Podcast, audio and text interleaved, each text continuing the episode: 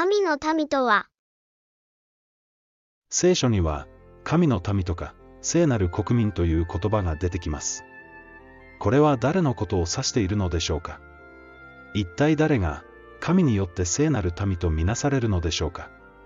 ご一緒に、聖書から確認してみましょう。聖書の教える聖なる民、聖なる民となるには条件があります。聖書は神の契約を守る人が聖なる民なのだと教えています。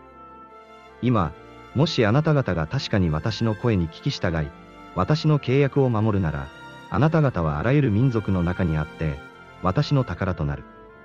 全世界は私のものであるから。あなた方は私にとって、祭司の王国、聖なる国民となる。契約とは具体的に何でしょう？それは実会であると書かれています。主はその契約を述べて、それを行うように、あなた方に命じられた。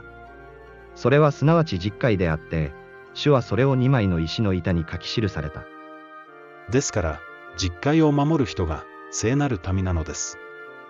もし、あなたの神、主の戒めを守り、その道を歩むならば、主は誓われたようにあなたを立てて、その聖なる民とされるであろう。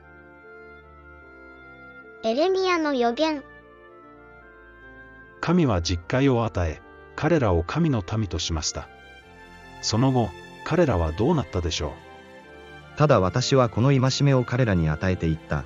私の声に聞き従いなさい。そうすれば、私はあなた方の神となり、あなた方は私の民となる。私があなた方に命じるすべての道を歩んで幸いを得なさいと。しかし彼らは聞き従わず、耳を傾けず、自分の悪い心の計りごとと強情に従って歩み、悪くなるばかりで、よくはならなかった。う人々は聞き従わず、だんだんと悪に傾いていきました。それでも主は人類を見捨てず、預言者たちを使わしました。しかし、あなた方の先祖がエジプトの地を出た日から今日まで、私は私のしもべである預言者たちを日々彼らに使わした。しかし彼らは私に聞かず、耳を傾けないで強情になり、先祖たちにも勝って悪を行った。このことは、イエス様によって、わかりやすく例えられています。もう一つの例えを聞きなさい。あるところに、一人の家の主人がいたが、葡萄園を作り、柿を巡らし、その中に酒舟の穴を掘り、櫓を立て、それを農夫たちに貸して、旅に出かけた。収穫の季節が来たので、その分け前を受け取ろうとして、しもべたちを農夫のところへ送った。すると、農夫たちはそのしもべたちを捕まえて、一人を袋叩きにし、一人を殺し、もう一人を石で撃ち殺した。また別に、前よりも多くのしもべたちを送ったが、彼らをも同じようにあしらった。しかし最後に、私の子は敬ってくれるだろうと思って、主人はその子を彼らのところに使わした。主は最後まで人類を見捨てなかったのです。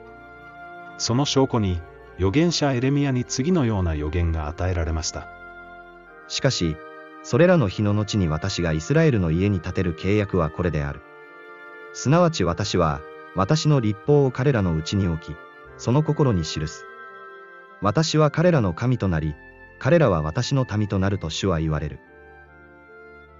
エレミアの予言の成就、神の子キリストは地上に来られ、人々の罪を負って死なれました。それは、私たちのためでした。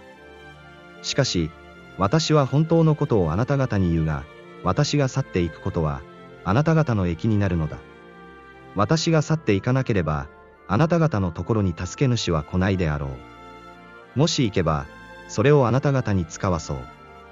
それが来たら、罪と義と裁きとについて、世の人の目を開くであろう。この約束通り、キリストは去っていかれ、助け主なる精霊をお与えになりました。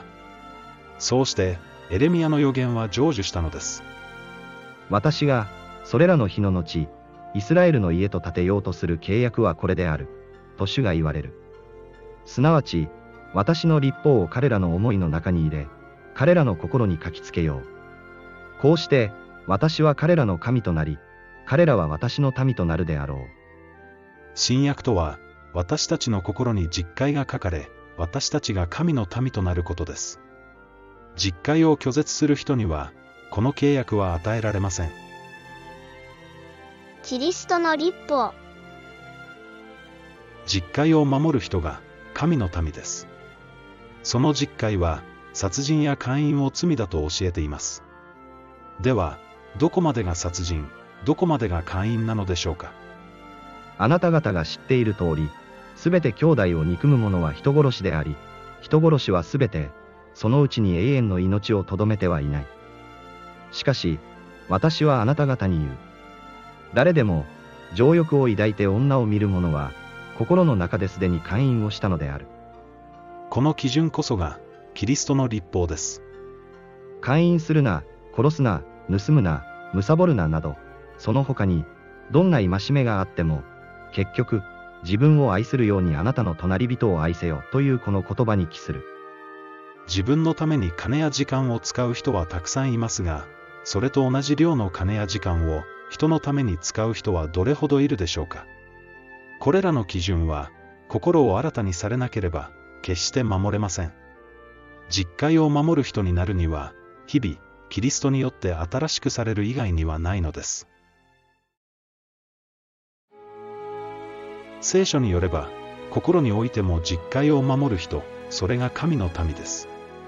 この基準はとても高いものですが、キリストによって新約を受け、心に立法が書きつけられるなら、私たちは神の民、聖なる国民となれるのです。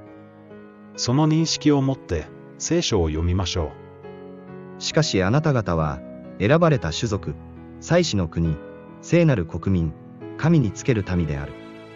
それによって、暗闇から驚くべきに光に招き入れてくださった方の御業をあなた方が語り伝えるためである。あなた方は、以前は神の民でなかったが、今は神の民であり、以前は憐れみを受けたことのないものであったが、今は憐れみを受けたものとなっている。繰り返しますが、心においても実会を守る人が神の民です。この認識がなければ、私たちは実会を無視するものとなってしまいます。実際、間違った教えのために、実戒を守っていないクリスチャンがなんと多いことでしょう。今、聖書の正しい教えに立ち返りましょう。正しいのは、いつだって聖書だからです。